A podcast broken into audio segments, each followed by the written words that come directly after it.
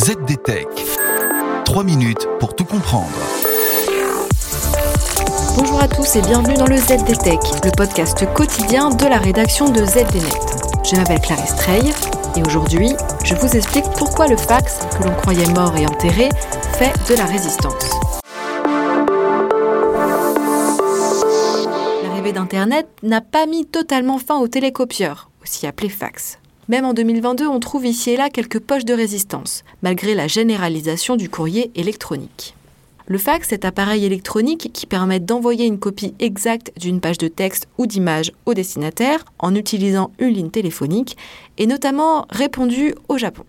Alors que l'archipel nippon traîne des pieds en matière de transition numérique, bon nombre d'employés utilisent encore des fax pour échanger des documents, comme il y a 40 ans.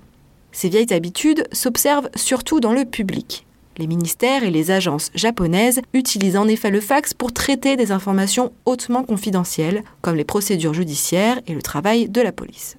Dans le même temps, ailleurs dans le monde, l'adieu au télécopieur prend son temps. Au Royaume-Uni, l'Ofcom, l'autorité britannique de régulation des communications, pense à modifier les règles de télécommunication qui pourraient officialiser l'obsolescence du fax. Des modifications qui pourraient intervenir en 2023, nous dit un article de la BBC. Pour faire court, l'OFCOM veut retirer le fax de la liste des services universels obligatoires que doivent fournir les opérateurs. Ces règles avaient été mises en place au début des années 2000, à une époque où le courrier électronique n'était pas aussi répandu qu'il l'est aujourd'hui. À présent, les alternatives aux télécopieurs sont plus largement disponibles, à commencer par les pièces jointes par mail et les scans directement via téléphone.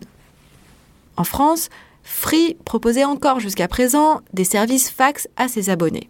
Mais l'opérateur français a annoncé qu'il allait bientôt couper les frais.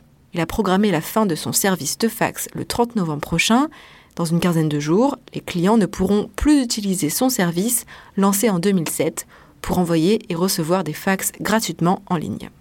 On peut lire un message lapidaire sur les pages d'assistance de Free pour prévenir de l'arrêt prochain du service. Un mot qui passe presque comme une lettre à la poste en 2022 où la majorité du public ne l'utilisait déjà plus. Et voilà, normalement on a fait le tour du sujet. Pour en savoir plus, rendez-vous sur zdnet.fr et retrouvez tous les jours un nouvel épisode du ZDTech sur vos plateformes de podcast préférées. ZDTech. 3 minutes pour tout comprendre.